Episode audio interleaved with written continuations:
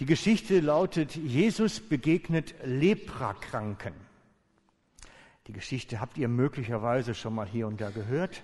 Und ich möchte sie mit euch heute Morgen mal nochmal zusammen anschauen, weil da ist etwas drin, das ist wirklich wertvoll für uns. Magst du einmal den ersten Bibeltext? Genau.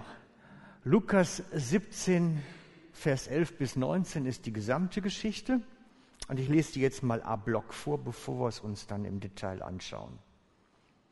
Und es begab sich, als er nach Jerusalem wanderte, dass er durch das Gebiet zwischen Samarien und Galiläa zog. Und als er in ein Dorf kam, begegneten ihm zehn aussätzige Männer.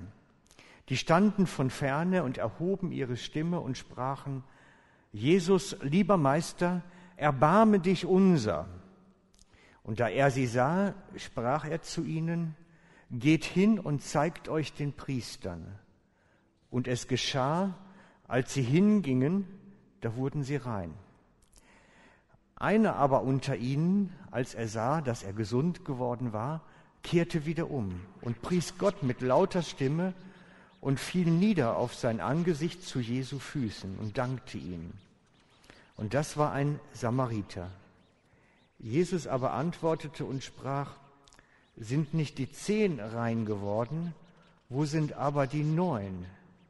Hat sich sonst keiner gefunden, der wieder umkehrte, um Gott die Ehre zu geben, als nur dieser Fremde? Und er sprach zu ihm, Steh auf, geh hin, dein Glaube hat dir geholfen. Schauen wir uns das mal kurz im Detail an. Also erster Vers davon. Gabriel, machst du einmal nächste Folie, danke. Die nächste. Nee, noch einmal. Und es begab sich, dass er, als er nach Jerusalem wanderte, dass er durch das Gebiet zwischen Samarien und Galiläa zog. Das ist nächste Karte. Das Gebiet zwischen Galiläa und Samarien sieht man dort. Man sieht Samarien, Galiläa, da gibt es so einen kleinen Teil dazwischen. Und das ist so ein recht, ja, bergiges, hügeliges Land. Aber wenn man von dem einen zum anderen gehen will oder von Jerusalem nach Galiläa, muss man grundsätzlich da durch. Deswegen ist das wichtig, dass das so erwähnt ist, ein Abschnitt, den man durchwandern musste, wo einfach keiner möglichst anhalten wollte. Nur schnell durch. Und als er in ein Dorf kam, begegneten ihm zehn aussätzige Männer. Dieses Dorf war ein spezielles Dorf. Denn Dörfer, wo zehn aussätzige Männer sind, sind aussätzigen Dörfer. Die mussten separat wohnen, komplett anders als die anderen Menschen. Sie mussten separiert sein. Man durfte nicht mit ihnen in Kontakt sein. Sie wohnten in abgeschlossenen Dörfern und durften da auch nicht raus. Das heißt, es war ein aussätzigen Dorf, in das Jesus dort kam, ein spezielles Dorf. Und wegen dieser Ansteckungsgefahr von Lepra durften sie, rufen sie zu Jesus. Sie müssen nämlich einen Sicherheitsabstand wahren und aus diesem Sicherheitsabstand rufen sie dann, Jesus, hilf mir!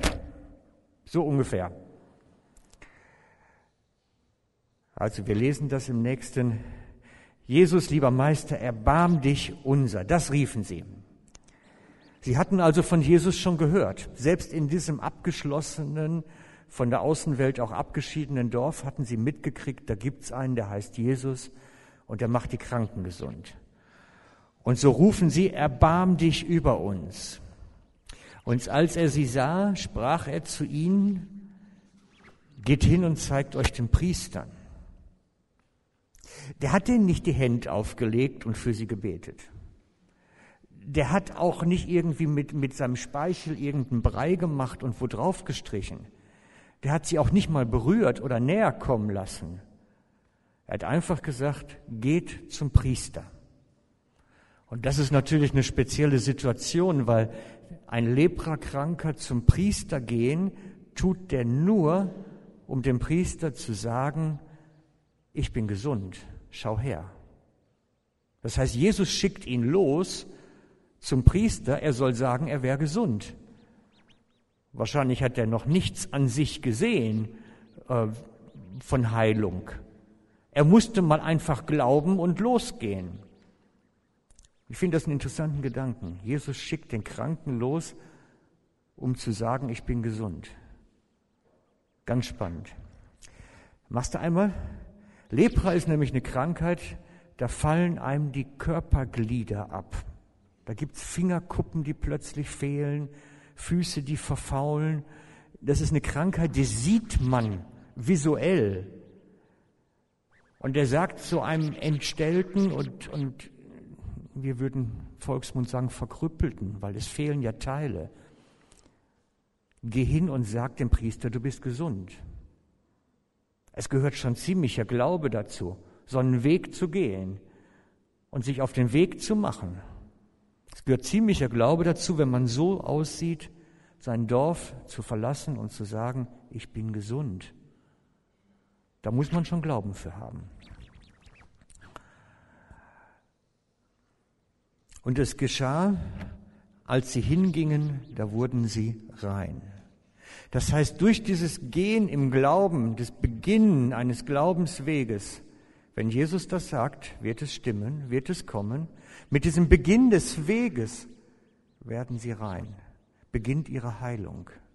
Beginnen diese abgefallenen Körperglieder nachzuwachsen, die Haut wieder heil zu werden, die aufgerissenen Hautteile zusammenzuwachsen. Sie werden auf dem Weg heil. Und ich glaube, das ist manchmal auch wichtig für uns. Manchmal müssen wir auf dem Weg heil werden. Da passiert es nicht über Nacht in einem Moment, sondern wir müssen Schritte des Glaubens gehen und mal vorausgehen.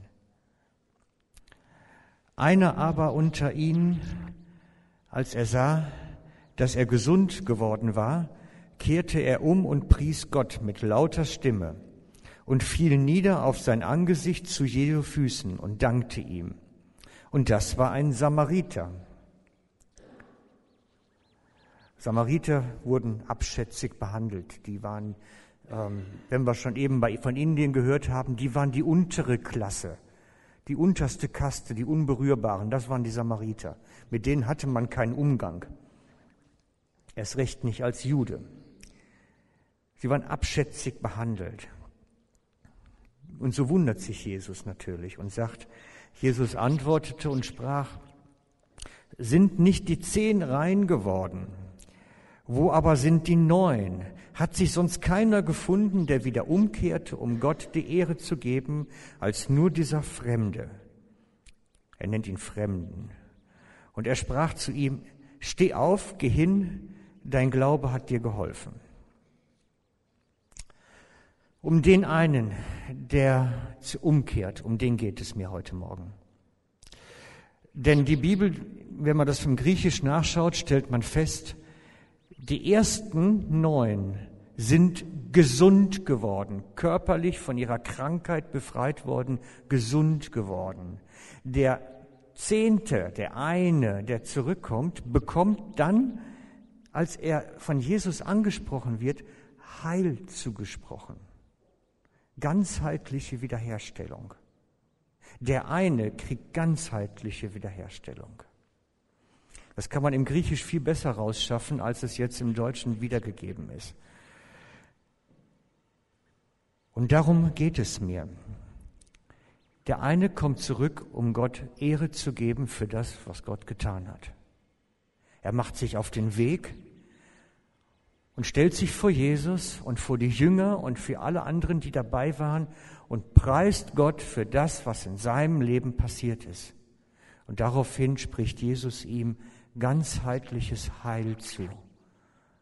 Und ich glaube, das ist ein wichtiger Punkt. Wir müssen ab und zu von dem, was Gott in unserem Leben tut, erzählen. Wir sind aufgerufen, seine großen Werke zu berichten. Wenn wir das unterm Teppich halten und das Dankgebet dann für uns allein im Kämmerlein sprechen, behaupte ich, ist es zu wenig. Gott Ehre geben meint vor den Menschen, vor den Menschen Gott ehren, dass es alle hören können, was er getan hat. Und ich glaube, wenn wir das grundsätzlich nicht tun, berauben wir uns etwas. Und so habe ich die letzten Wochen immer wieder darauf hingewiesen, wie wichtig das ist, dass wir Zeugnis geben, dass wir davon berichten, von den großen Werken Gottes, um uns gegenseitig zu motivieren, aber auch um Gott Ehre zu geben. Denn das ist ein besonderer Faktor. Wir sollen ihn preisen für das, was er in unserem Leben getan hat. Und darum haben wir heute Morgen diese Zeugnisse eingebaut. Und haben gesagt, es wäre doch mal toll, wenn wir uns einander berichten könnten von den großen Werken Gottes und ihn damit Ehre geben. Seid ihr dabei? Genau, dann machen wir das doch.